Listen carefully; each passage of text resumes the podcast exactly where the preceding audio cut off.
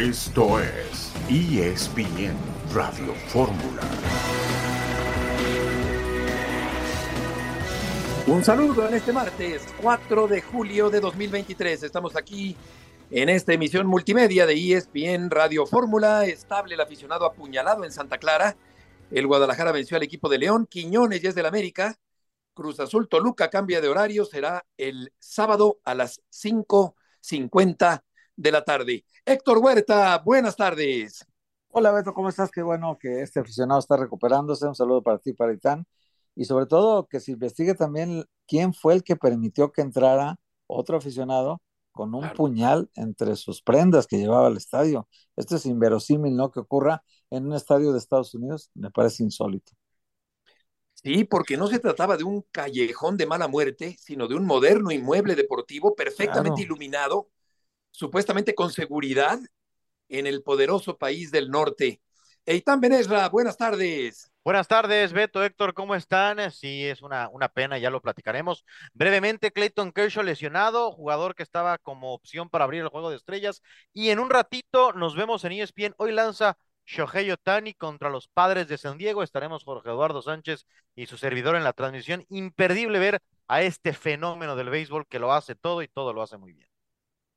Qué buena mancuerna, Jorge Eduardo Sánchez y Benes, Eitan Benesra esta tarde. Por supuesto que estaremos pendientes, Benes, el día de hoy. Y sí, poco faltó para que asomara la tragedia en forma de cuchillo el pasado fin de semana allá en Santa Clara, en California, en el Levi Stadium. Y vamos a ir contigo, César Caballero. Gusto en saludarte.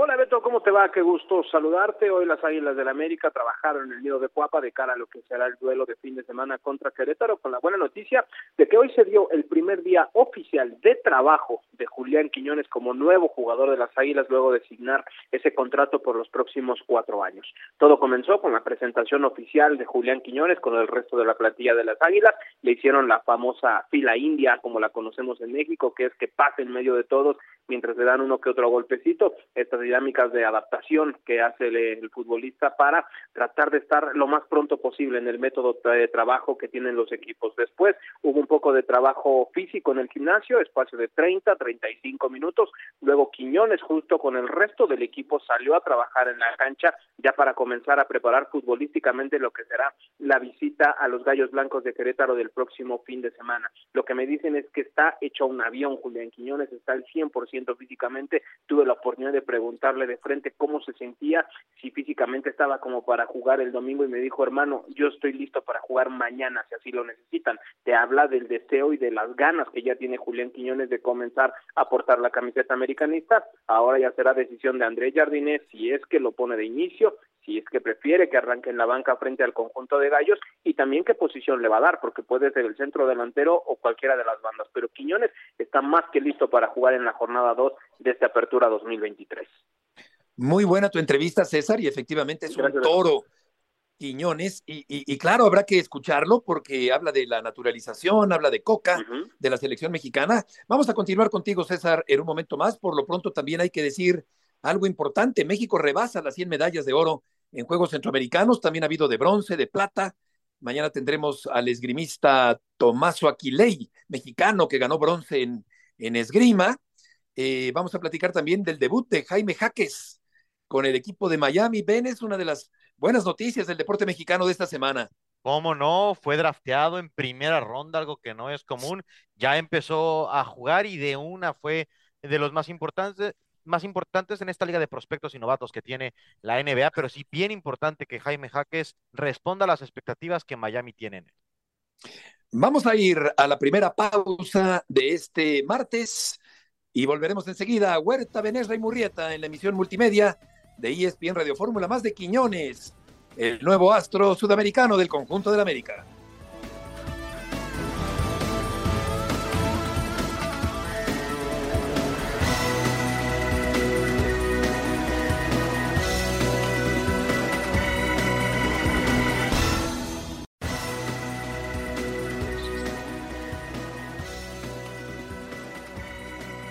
Estamos de regreso en esta tarde en ESPN Radio Fórmula y vamos a escuchar un fragmento de la entrevista que concedió Quiñones, el atacante del América, César Caballero. Muy contento, ¿no? Creo que es un paso muy importante en mi carrera. Eh, decidí venir acá porque es un equipo muy grande y, y, como tal debo representarlo como, como lo es, ¿no? Y a eso vine, a, mostrar por qué me trajeron acá y dejar todo en la cancha. Y como te dije, vengo aquí a, a sumar al equipo, a mostrar por qué me trajeron y no tengo ninguna duda de que voy a dejar todo en la cancha por, porque la afición se sienta bien, porque los directivos se sienta bien y el cuerpo técnico. ¿Y consideras que América sí tiene el plantel más poderoso en el fútbol mexicano? Claro, eso sin duda, ¿no? Siempre lo ha tenido. Eh, como te digo, vine a un equipo grande, ¿no? Sí, eh, creo que las estrellas lo dice todo, ¿no? Para mí eso, eso es importante y, y hay personas que no lo creen así, que, se, que viven en una burbuja, en, entonces creo que hay que aceptar la realidad, ¿no? Lo que es, ¿no? Entonces es importante también eh, atar eso, lo, lo, que, lo que se maneja el club. ¿no? Los dos goleadores del torneo pasado están aquí juntos. ¿Qué tanto te ilusiona esa parte?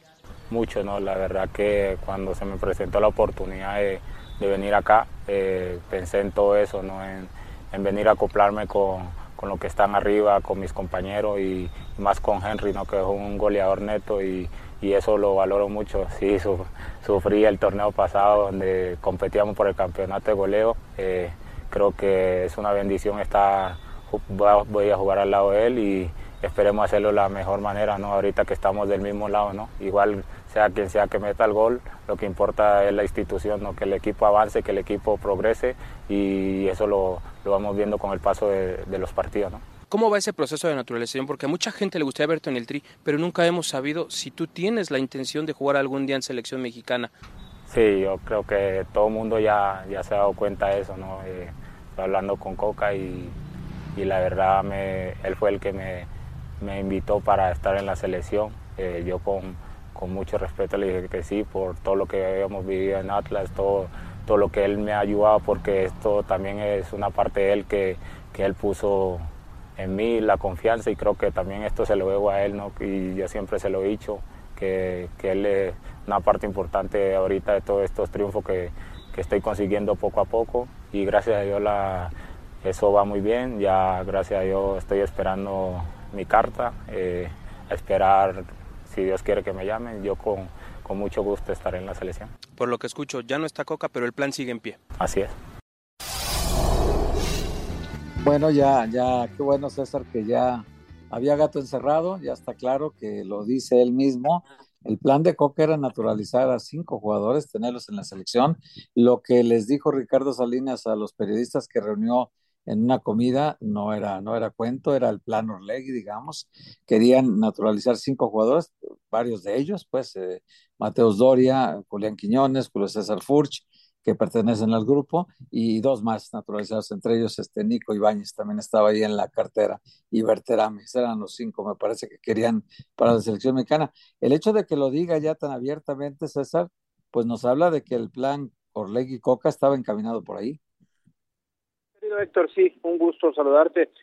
Totalmente, hay que reconocer la sinceridad de Julián, de que habla eh, de que Diego le había pedido directamente un pedido expreso de naturalizarse, lo cual habla de que en cuanto estuviera la carta, Julián Quiñones iba a aparecer en la siguiente convocatoria. Ya no está Diego Coca, pero el convencimiento ahí se queda. Lo dice también claramente Quiñones, que a pesar de que ya no está Diego, el plan sigue en pie en asistir a la selección mexicana. Y él sabe perfectamente que llegar a la América puede ser una catapulta. El América es el equipo más mediático del fútbol mexicano. Si mantiene el nivel que mostró en el Atlas, la verdad, eh, yo creo que va a ser muy factible que lo pueda llamar la selección mexicana e incluso te podría decir que yo no descartaría que pudiera ser llamado por su propia selección natal, la selección de Colombia, porque el América y sus partidos se ven en gran parte del continente y eso podría abrirle muchísimas puertas a Julián Quiñones. En este momento él sabe que está muy cerca de vestir la camiseta verde. Lo que me decía es que el proceso está eh, caminando de muy buena manera para recibir su carta de naturalización y él espera que nada más tardar un par de meses ya tenga el pasaporte mexicano y entonces sí sea totalmente elegible para la selección mexicana, por supuesto también realizando el cambio de federación que cualquier jugador que se presenta en estas condiciones tiene, tiene que, que hacer en algún momento. Ajá. Sí. A mí me, tra me tranquiliza mucho Beto porque el 18 de octubre del año pasado, antes de que nombraran a Coca, yo decía que era el candidato que querían tomar todas las posiciones de selección nacional, el control de la federación inclusive, no se los permitieron eso, y tener en, selección nacional a Coca para que él a la vez llamara a todos estos jugadores. Y lo dije desde octubre, entonces cuando uno da una noticia que sí. de gente que estaba ahí en la operación, de cómo estaban planeando todo, me tranquiliza mucho esto porque hoy la gente, varios, casi ocho meses, nueve meses después, se da cuenta que era un plan perfectamente elaborado y ya está uno de sus testigos eh, corroborando totalmente esta información. Totalmente, lo anticipaste eh, con tiempo, hace tiempo, de tal manera que esto se viene a revelar ya, a confirmar tiempo después con respecto a Quiñones, y es el nuevo atacante del América. Ahora que Cabecita Rodríguez está lesionado, seguramente veremos a Quiñones por izquierda, que es una posición esa de un segundo delantero que domina precisamente Quiñones, y cambia César el horario del partido del América para la jornada número dos ante el Querétaro.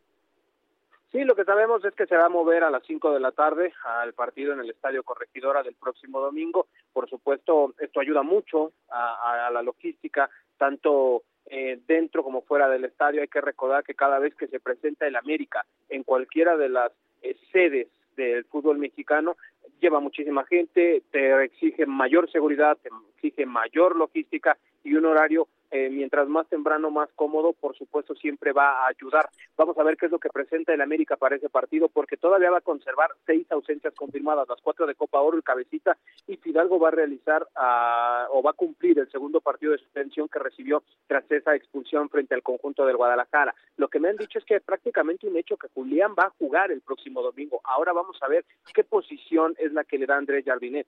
Si es en el centro delantero, va a tomar el lugar de Román Martínez. Hay que recordar que al delantero del América recibió muchas críticas en el partido contra los Bravos de Juárez y parecería un movimiento hasta cierto punto natural el poner ahí a Julián Quiñones y conservar a Brian Rodríguez. Pero si en algún momento se la quiere jugar Jardiné a mantener al canterano de las Águilas, entonces Julián tendría que jugar por izquierda. Lo que es un hecho es que Julián se muere ya de ganas por jugar, por estar en el terreno de juego con la camiseta del América y es prácticamente un hecho que así lo vamos a ver el fin de semana contra el conjunto queretano. César, ¿cómo estás? Te saluda Eitan ¿Es plantel cerrado el del América o todavía se están moviendo para mejorarlo o para buscar alguna otra posición? ¿Cómo estás, Eitan? Qué gusto saludarte, hermano. No, no está cerrado, y eso te lo puedo asegurar. El viernes pasado, después del partido contra Bravos de Juárez, en la zona mixta nos encontramos algunos de los directivos del América y nos decían que falta un elemento más que va a venir a reforzar al equipo de media cancha hacia atrás. Están sondeando a un jugador que es argentino, fue lo único que me quisieron decir, que estaría enfocado en temas defensivos, y eso es lo que han soltado hasta el momento. Entonces lo que se espera es que en las próximas semanas se pueda ya cerrar la incorporación de un jugador más que venga a reforzar esa línea baja. América tiene una ventaja, el torneo se va a detener durante tres semanas o un mes por el tema de la League Cup, entonces eso te ayuda a que puedas seguir sumando futbolistas, a que tengan tiempo de que entren a tu método de trabajo que se adapten un poco al fútbol mexicano, mientras tanto vas teniendo una competencia que es oficial, que quizás no tiene gran envergadura como es la League Cup, pero te va a ayudar también como de pretemporada para lo que resta del torneo. Entonces, en América quizás no corre tanta prisa por traer ese último refuerzo, pero algo sí te puedo confirmar es que el plantel no está cerrado y van por un hombre más que refuerce la zona baja del conjunto americanista. Sí, sobre todo porque la defensa ha sido el punto débil del América en los últimos torneos. César, muchas gracias por la información. Un abrazo, que tengan excelente tarde.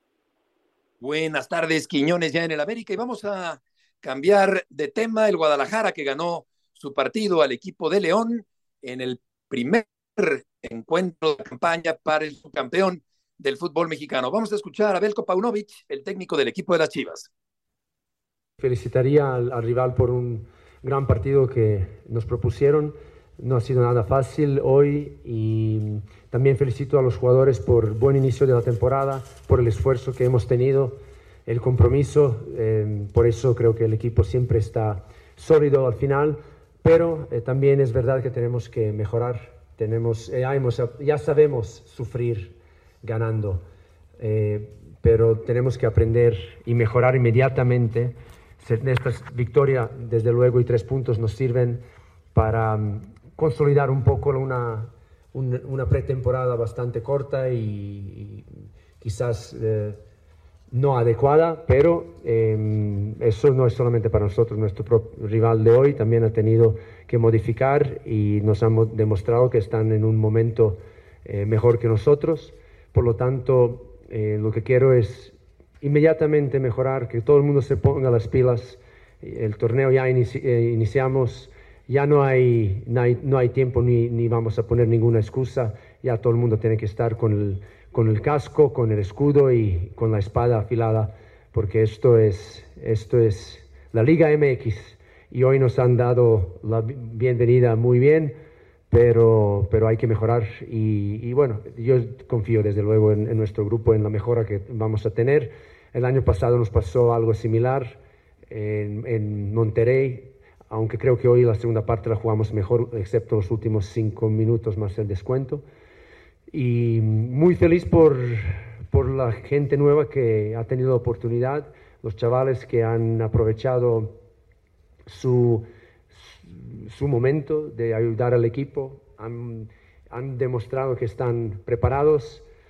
Yo la verdad es que eh, hablando con el cuerpo técnico eh, cuando íbamos a modificar en la segunda parte, no nunca tuve ninguna duda de que nos podían ayudar y los echamos para adelante. ¿Por qué? Pues porque nos han demostrado en, en, en, el torneo pasado con, con, sus respectivos equipos en las básicas en, en la pretemporada. Eh, Padilla lleva más de tres meses con el primer equipo preparándose, esperó su momento y boom. También destaco la inteligencia futbolística de Víctor Guzmán. La voz de Paunovic que debutó a tres jóvenes anoche en la cancha de León.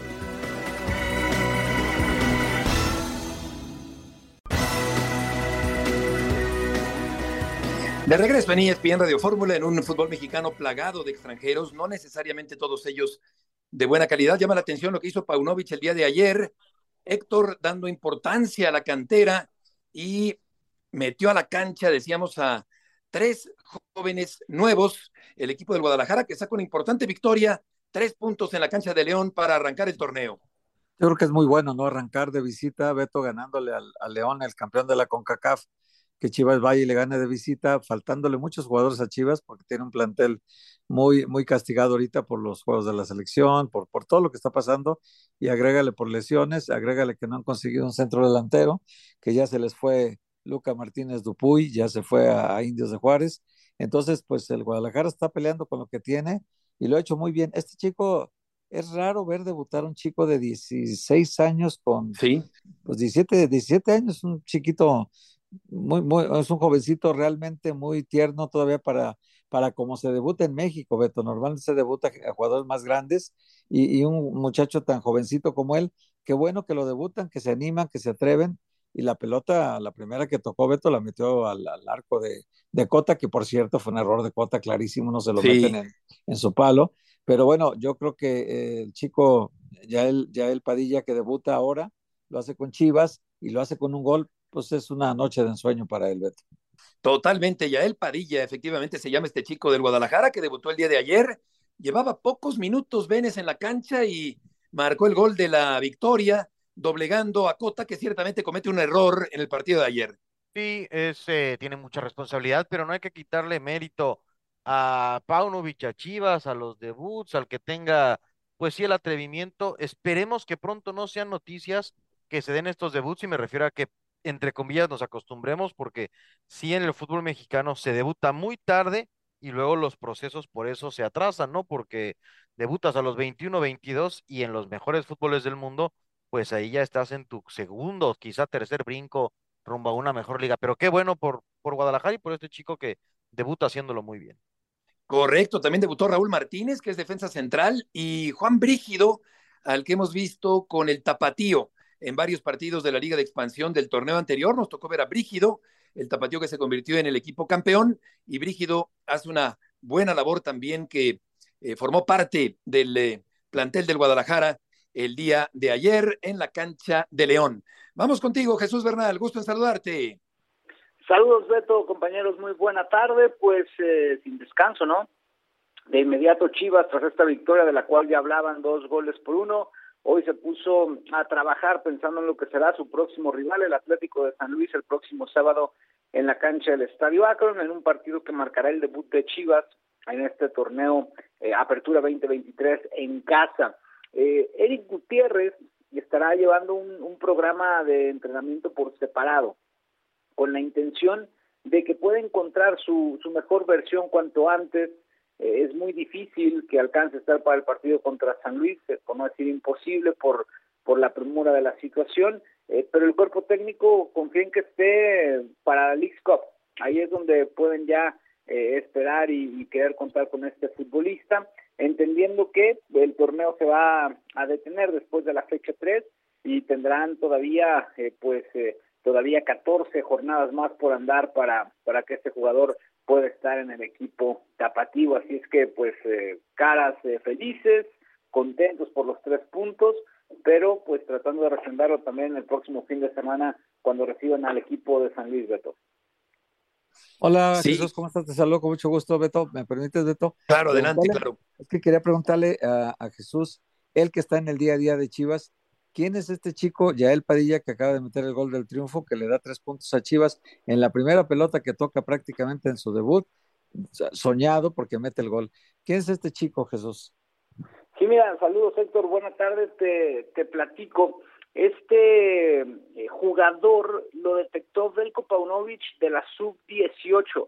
Es un futbolista que podríamos decir no, no ha hecho el, proceso de formación completo lo vio en, entrenando en los partidos de la categoría, decidió llevarlo a la gira por Estados Unidos que Chivas hizo en el mes de marzo, ahí le dio minutos y desde entonces Paunovic quedó fascinado con el talento de, este chico. Eh, desde el mes de marzo, de hecho, él ha estado ya en el primer equipo, ha estado convocado a los partidos del semestre pasado, pero no le había tocado ingresar. Eh, entonces, eh, pues eh, de ahí surge, ¿no? ¿no? No pasó por la sub-20, no pasó por Tapatío, directamente lo, lo detecta Paunovic y decide llevarlo desde la sub-18 hasta el primer equipo y después de, de, haber estado trabajando durante tres meses con, con la institución, pues ha decidido darle esta oportunidad de debutar. Claro, ¿y los tres son jaliscienses, Jesús? no, Raúl Martínez es de, es de, de Sonora, es de, de Hermosillo, Sonora Ajá. Correcto. Este, eh, pero sí, los demás, y de hecho ya le ya empezó la gente ¿no? a salir en el caso de Yael Padilla, por ejemplo, es de Tonalá, de un municipio aquí muy conurbado con, con la ciudad de Guadalajara. Sí. Y bueno, ya, ya salen fotografías de él ahí con sus vecinos, amigos y demás en esta, en esta zona aquí de, de la ciudad de Guadalajara. Correcto, Jesús, muchas gracias por la información. Buenas tardes. Buenas tardes. Tonalá está en, en la zona metropolitana, ¿no, Héctor? Allá en, en Guadalajara. Sí, sí, sí. Sí, digamos que hacia el, ¿no? Hacia el oriente, en la zona metropolitana, hacia el oriente, donde sale el sol. Ahí está Tonalá. Es un si vienes de la Ciudad de México, es un poco antes de entrar a Guadalajara. Ahí empieza el municipio de Tonalá, que es una zona alfarera. Es una zona de, de, cerámica. Sí, sí, sí. Cerámica, sí. Y, y, este chico, Jonathan Yael Padilla Sandoval Beto, para que la gente ya lo vaya ubicando, nació en Guadalajara, Jalisco, tiene 17 años, 6 meses, 16 días es lo que tiene ahorita, nació el 19 de diciembre del 2005. Nada más para que nos demos una idea, Beto. Yo tengo 17 años en ESPN, este muchacho nació hace 17 años. Sí, fíjate nada más. Cuando, estabas llegando a. Te ves un poquito más grande, Héctor, eh, perdón, pero te ves un poquito mayor. No, no, yo sí, sí, sí. ESPN, imagínate nomás. Este seis meses antes, ¿no? Es una locura. Eh, ¿Cómo se va el tiempo tan rápido? A eso me refiero a que este chico apenas está arrancando a la vida, eh, todavía no, no, cumple siquiera la mayoría de edad, incluso no sé todavía si se use, pero en Jalisco normalmente cuando tú no cumplías 18 años en tu trabajo, tenía que ir tu mamá a firmar como aval para que te dieran tu primer sueldo, ¿no? Entonces no sé si todavía sea laboral este, pero a mí me tocó eso, mi mamá tuvo que firmar la primera vez que yo trabajé en un periódico porque todavía no cumplía los 18. Entonces, así es de curioso este caso, fíjate. sí, sí, totalmente. Y qué bueno, qué bueno. El Guadalajara obviamente tiene que debutar mexicanos porque es una plantilla de jóvenes, jóvenes, Beto. Y muy jóvenes, eso es lo importante, eso es lo que llama la atención en un fútbol mexicano donde no se da mucho esto de debutar jóvenes y hay una tardanza en la maduración del futbolista mexicano. Vamos a escuchar, hablando de futbolistas mexicanos, lo que piensa Javier Aguirre. Está muy interesante con respecto a la mentalidad actual de la selección mexicana, de los seleccionados mexicanos, en esta entrevista que concedió a David Feitelson. ¿Tú aceptarías volver a México por tercera ocasión a dirigir a la selección? No, no, no, no, no estoy calificado para ello.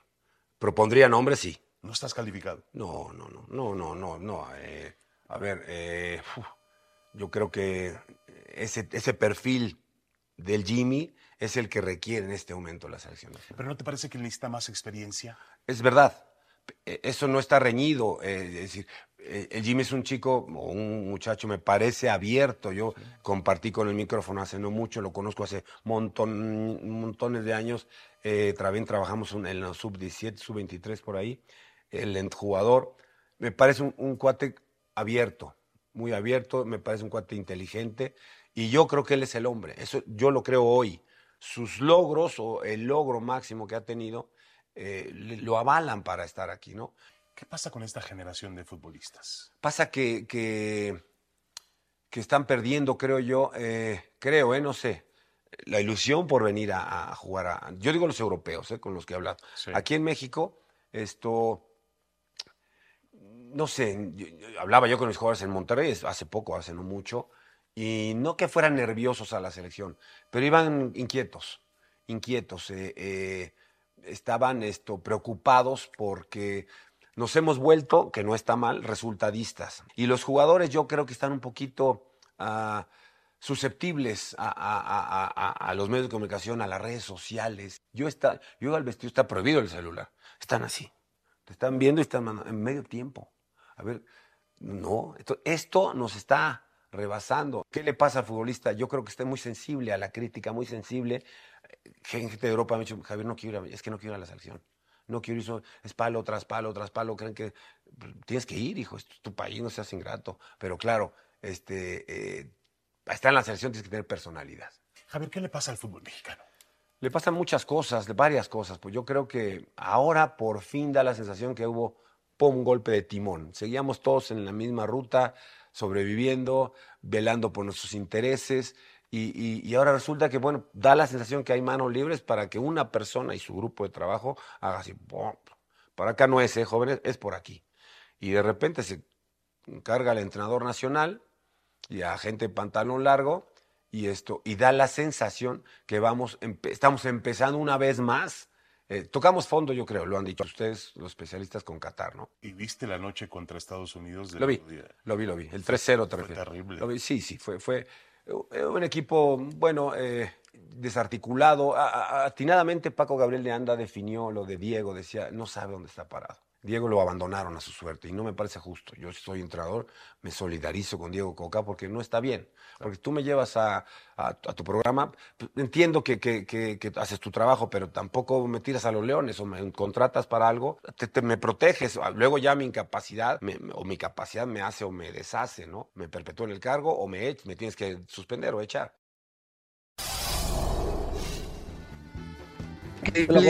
E inadmisible que un futbolista profesional se ponga a chatear o se asome a su celular en el medio tiempo de un partido. Mucho que comentar sobre lo que dijo Javier Aguirre. Vamos a ir a una pausa y volveremos enseguida en ESPN Radio Fórmula.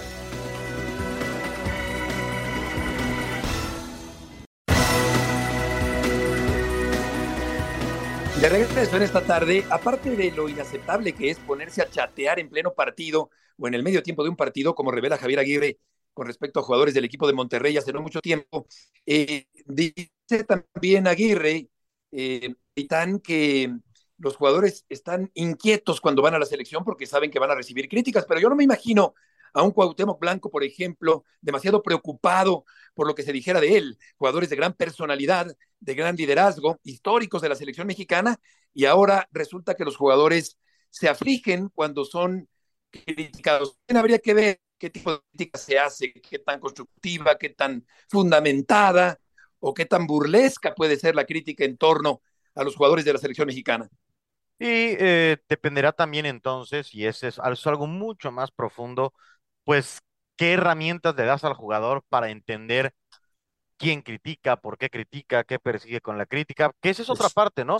Puedes tener mucho talento para mover los pies, pero para ser un profesional y entender en dónde estás parado, pues te tienen que arropar, ¿no? Este trabajo psicológico, de entender responsabilidades. Yo hay algo en donde sí, sí estoy de acuerdo o, o difiero quizá de la mayoría a ver, no debe estar fácil ceder tiempo de tus vacaciones, no ver a tu familia para que te agarren a palo siempre, pues tampoco debe estar tan divertido, siendo sinceros. Y, y el jugador deja mucho eso, ¿no? En lugar de estar de viaje, disfrutando los éxitos profesionales, concéntrate mes y medio, un mes, eh, dos meses, no veas a tus pequeñitos, no está sencillo, o sea, y perdón, pero este romanticismo siempre de tu país y eso tampoco, o sea, nosotros lo vemos así porque nunca recibimos la, el honor, una persona que tiene seis, siete años haciéndolo y de repente se pierde la oportunidad de estar con la familia solo para lo malo, no debe estar tan, tan agradable, pero es, es cosa de, de balancearlo y claramente hay una crisis en selección mexicana. Creo que eso es eso nadie lo puede negar. Sí, y yo creo que en la medida en que la crítica sea respetuosa y argumentada, eh, se puede sostener delante de la persona a la que se alude, en este caso jugadores Héctor de la selección mexicana de fútbol. Sí, pero no tienes que ser tan sensible, Beto, porque tienes que pues filtrar, es, es, eh, hay un dicho muy, muy duro, pero es verdad, achillidos de marrano, oídos de matancero, ¿no? Entonces, si, si realmente lo que dicen de ti te puede servir, pues tómalo en cuenta, si no te puede servir, ignóralo, porque pues e, ese es el mundo de los chavos que juegan ahorita fútbol, el mundo es las redes sociales, ¿no? Nosotros ya, la gente de más años, pues ya nos preocupamos menos del qué dirán, porque realmente ya estás más allá del bien y del mal. Digo, a todo mundo le afecta, por supuesto, lo que pasa, pero no tiene por qué eh, afectar tu carrera y mucho menos eh, la motivación de ir a la selección, ¿no? Eso, yo creo que debe ser un, un plus que te consideren seleccionable en, un universo de 500 jugadores, pues yo creo que tiene su importancia también, ¿no? Sí, sí, Héctor, de acuerdo, pero eh, mi, mi, tema es, si, si tienes tu... Estos jugadores solo quieren ser futbolistas. Su sueño es ser jugadores de fútbol de repente no saben qué hacer con el dinero, o no saben qué hacer con la fama, o no saben qué hacer con las redes, o se les viene un mundo encima y para un chico de 20, 22 años sí le puede pegar el comentario en redes. Por eso creo que es bien interesante el que, que los arropen mejor, no nosotros, un grupo de profesionales que le diga, a ver, pon esto en su lugar, te van a criticar, meta, si metes tres te van a criticar porque no metiste cuatro y si no anotas, entonces entender un poco más, yo creo que sí hay un entorno tóxico alrededor de la selección mexicana, empezando porque es un equipo al que, del que las expectativas están sobredimensionadas. La mejor versión de la selección mexicana, la mejor versión de la selección mexicana no está ni cerca de ser de los seis mejores equipos del mundo, pero ni cerca. Y desde ahí empieza el problema, que la conversación alrededor de la selección mexicana siempre es exagerada sobre su potencial. Sí, totalmente de acuerdo. Y esa, toxicidad ha aumentado en estos momentos en esta Copa Oro con la selección mexicana y la llegada del nuevo entrenador. Vamos contigo, Mau, qué gusto saludarte. El equipo mexicano espera rival para el compromiso del próximo sábado. Qué temas tan interesantes están tocando, Beto. Buenas tardes y fuerte abrazo para todos. Sí, hoy se define, hoy se define el rival con el que va a jugar la selección mexicana el próximo sábado en la ciudad de Dallas. Si todo queda como va hasta el momento, Martinica sería el eh, rival, que hoy es el segundo lugar de ese grupo. El que está cerca es eh, Costa Rica, yo no veo a Panamá cayendo de la primera posición, yo creo que entre Costa Rica y Martinica estaría el próximo rival del eh, tricolor. Una selección mexicana que el día de hoy recibió día libre, día libre hoy para el equipo mexicano, así que será hasta mañana cuando Jaime Lozano vuelva al trabajo con los futbolistas a la cancha. Oye, ¿cómo sigue la persona que fue apuñalada en el Levi Stadium el fin de semana anterior? Eh, justo por la mañana me llegaban reportes, eh, primero de gente de CONCACAF y después leyendo el comunicado de la Federación Mexicana de Fútbol, Beto, y eh, también leyendo algunos medios locales, sobre todo de la prensa de Santa Clara, California, en donde dicen que va evolucionando, que va evolucionando eh, de manera favorable. Eh, la persona lesionada en la tribuna del, eh, del estadio Levi, pero no deja de ser un tema muy preocupante, ¿no? Y por eso lo que me decía una persona hoy de CONCACAF, que ellos están en la mejor disposición de colaborar con la policía local, con la policía de, Santa Clara, California, en, en, lo que les sirva su ayuda, ayudar también al estadio y la gente de la Federación Mexicana de Fútbol, bueno, pues también brinda todo el apoyo para el lesionado y para lo que se requiera. Fue lamentable, vergonzoso y muy triste ver esa escena por lo que fue, pero ha sido muy triste y preocupante, Beto, que en todos los estadios por los que ha pasado la selección mexicana este verano, ha habido más de dos broncas fuertes en la tribuna. en todos los estadios.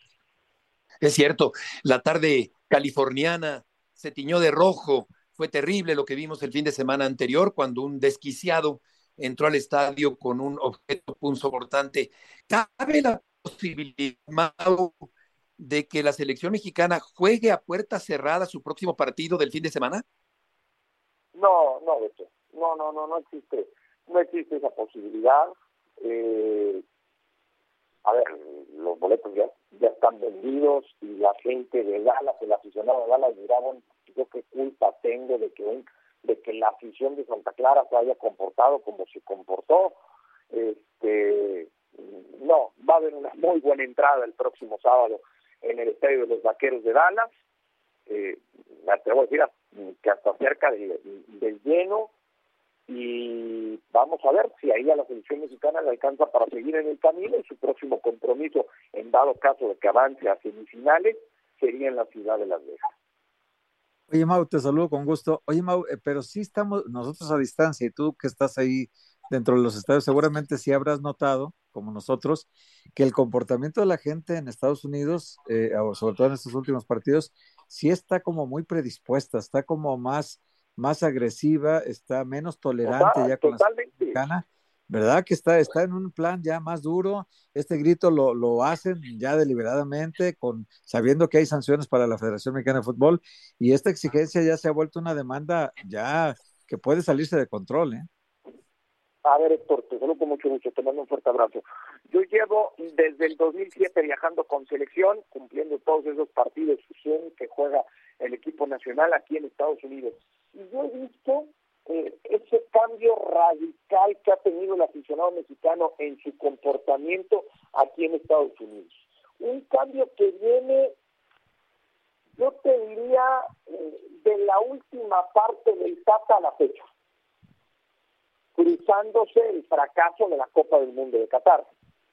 Y hoy el aficionado mexicano, y, y cruzándose muchas otras cosas, ¿eh?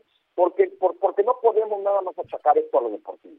Eh, se cruza la venta desmedida de alcohol y el que hoy esté tan normalizado el tema de las drogas en Estados Unidos, por, por hablar hoy de Estados Unidos o en algunos estados de la Unión Americana. Entonces, aquí el problema es que el domingo, por poner el ejemplo, abrieron el estacionamiento a las 11 de la mañana. Desde las 11 de la mañana el aficionado empezó con una cerveza en la mano. Y así se, y así se aventaron hasta las 6 de la tarde que entraron, que empezó el partido, o que entraron al estadio, porque el partido empezó el 30. Y adentro siguieron tomando. A mí me tocó ver a un aficionado el domingo en el estacionamiento con cerveza en la mano izquierda y con un porrito de marihuana en la derecha. ¿Qué pasa? Que cuando el aficionado entra al estadio, ya va con los cables encontrados y a eso le sumamos la frustración por no ver a ese equipo con el cual tanto se identifica obtener un buen resultado. Entonces todo se desquicia. Todo sí, se convierte en un caldo de cultivo terrible para la frustración, para la agresividad, para la violencia en la tribuna. Eh, Mau, ¿por qué el árbitro hizo como que no escuchaba el grito homofóbico el fin de semana anterior? Fíjate que no, eh, no he podido tener contacto con alguien de, de CONCACAF que vea esa parte, que me pueda aclarar si esa fue una indicación por parte de la propia CONCACAF. Beto. A mí me da la impresión eh, que, va por ahí, ¿eh? que, esto fue una indicación por parte de CONCACAF de decir... Totalmente. Sigue el partido, pase lo que pase, sí hicieron un llamado en el sonido local a que la gente parara con ese grito en dos ocasiones, pero hasta ahí no siguió, no siguió el árbitro canadiense con el protocolo. Te prometo que en los próximos días, cuando tenga contacto con alguien de CONCACAF, te lo preguntaré por tus aportaciones del día de hoy. Perdón, Beto, si te cortó. Te agradecemos, Mao, por este contacto con ESPN Radio Fórmula. Ah, abrazo, abrazo, Héctor, Beto, abrazo, abrazo para todos. Abrazo, Mao. Abrazo, sí, te está cortando un poquito la, la señal, Beto. A ver, algo pasa, vamos a corregir. Claro que sí. Sí, el árbitro no quiso interrumpir el partido, Héctor. Sí, yo creo que no. Y, parte de lo que comentaba ahorita Mauricio, que sí creo que compartimos la impresión los dos de que está la gente un poquito alterada, de, de los pleitos que ha habido en la tribuna, es entre nosotros, es entre mexicanos. O sea, no, no dice siquiera están peleando con los hondureños, están peleando con, con los trinitarios. No, Beto, es entre mexicanos los pleitos. Eso es lo que se está, a mí me llama más la atención esto.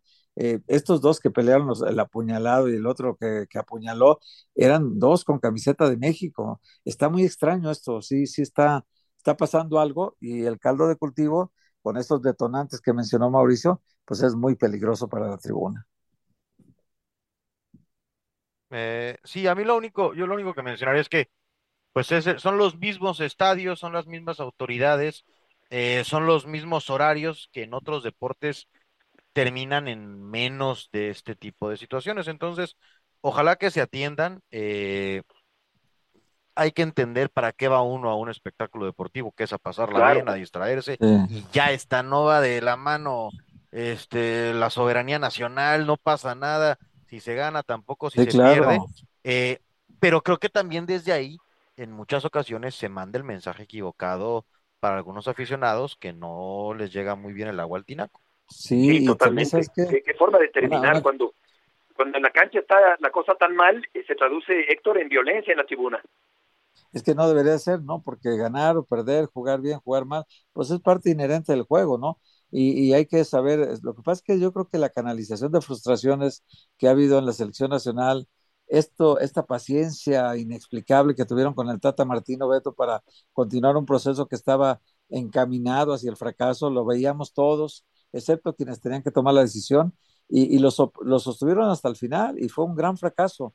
Y después de eso, pues está la piel muy sensible ya de todo el mundo, y ahora que pasó lo de Estados Unidos, pues peor todavía. Por eso yo hablaba que esta derrota de Estados Unidos es un parteaguas para todos porque para el mexicano que vive allá, que vive todas las dificultades del día a día, Beto, que va a buscar al estadio la victoria que le niega la vida el resto de la semana, pues quiere una victoria que, el deporte le daba antes y hoy ya no se lo está dando. Y perder contra el país que los trata así, que se sienten ellos eh, menospreciados, discriminados, lo que tú quieras, pues eh, perder contra ellos sí duele mucho más que perder contra cualquier rival. Pues sí, Héctor, pero tampoco le podemos cargar eso a no es para eso, muchachos, o sea, a eso me refiero con qué culpa tiene el chico de 23 años claro, pues va y corre y trata de notar, o sea, entendiendo y concediendo todo lo que dices, que además va mucho más allá del deporte, pues hay que entonces echarle ganas para poner las cosas en el lugar correcto, ¿no? No, no puede uno esperar que pues, si te anotan goles, este,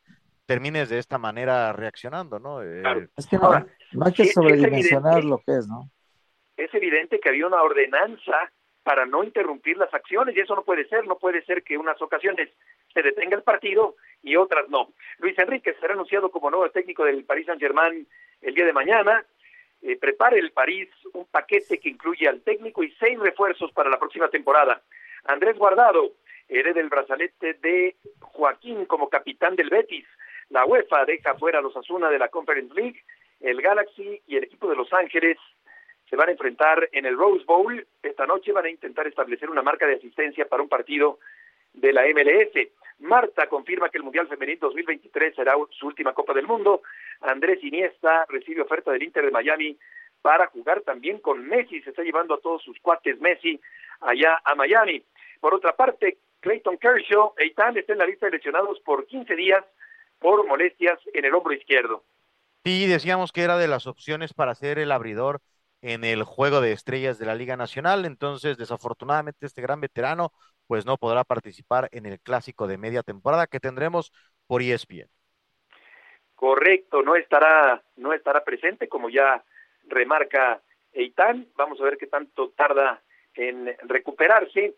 Y en eh, más información que tiene que ver con el deporte allá en Estados Unidos, Mike Trout, abandonó el partido del día de ayer contra los padres por una molestia en la muñeca izquierda. Miami derrotó a los Lakers en la NBA en el inicio de la Summer League 2023. San Antonio venció 98-77 a los Hornets y Wembanyama eh, está todavía en veremos el, el debut de este extraordinario baloncestista y Roger Federer recibió una ovación de pie de minuto y medio en la cancha central de Wimbledon. Este es Héctor, uno de los grandes deportistas de la historia. Imagínate cuántas tardes de gloria tuvo en ese escenario y ahora que la gente lo, lo reconozca ya después del retiro, Beto, debe ser para él muy, muy gratificante. Y, pues es una, es una leyenda viviente del, del tenis y, y, creo que es uno de los hombres que le dio a este deporte un nivel eh, sobresaliente, un nivel que en una época donde estaba además Nadal y Djokovic compartiendo eh, todos los torneos con él, eh, pues, fue muy difícil mantener una hegemonía como la que tuvo Federer, que para muchos sigue siendo el mejor tenista de la historia. Sí, con una gran clase, una gran categoría, una enorme frialdad para practicar el tenis, una ovación más que merecida e inolvidable que queda grabada como una marca en la mente y el corazón de Federer. Estamos llegando al final del programa. Gracias por acompañarnos, Héctor tan Buenas tardes. Que les vaya muy bien. Hasta mañana. Buenas tardes. Abrazo. Buenas tardes.